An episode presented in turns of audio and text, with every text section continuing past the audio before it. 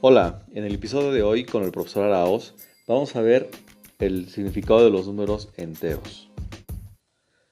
¿Te has preguntado qué significa cuando el pronóstico del clima en Bale indica temperaturas bajo cero?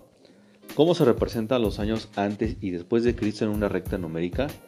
¿Qué significan las cantidades con un signo de resta en el estado de cuenta de tus papás? ¿O cómo se representan las pérdidas de las empresas en esos tiempos de crisis?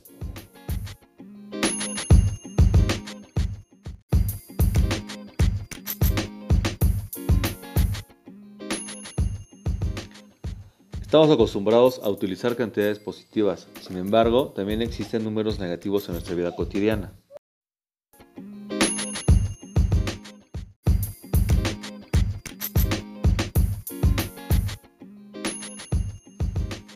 Seguramente te estás preguntando, ¿negativos? Claro, imagina una recta numérica. Justo en el centro coloca el 0, a la derecha coloca los números positivos y a la izquierda los negativos.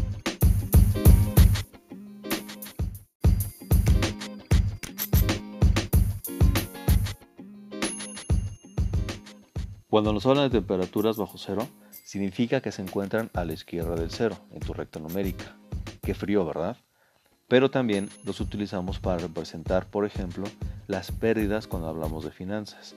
Y si tomamos como ejemplo las edades o bien los años antes o después de Cristo, los años que son antes del nacimiento de Cristo se encuentran a la izquierda si los ponemos en la recta numérica o a la derecha si son después de Cristo, si los ubicamos en la recta numérica.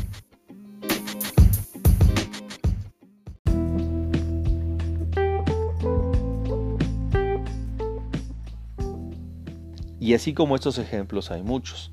En efecto, en nuestra vida cotidiana los vamos a utilizar tanto números positivos como negativos.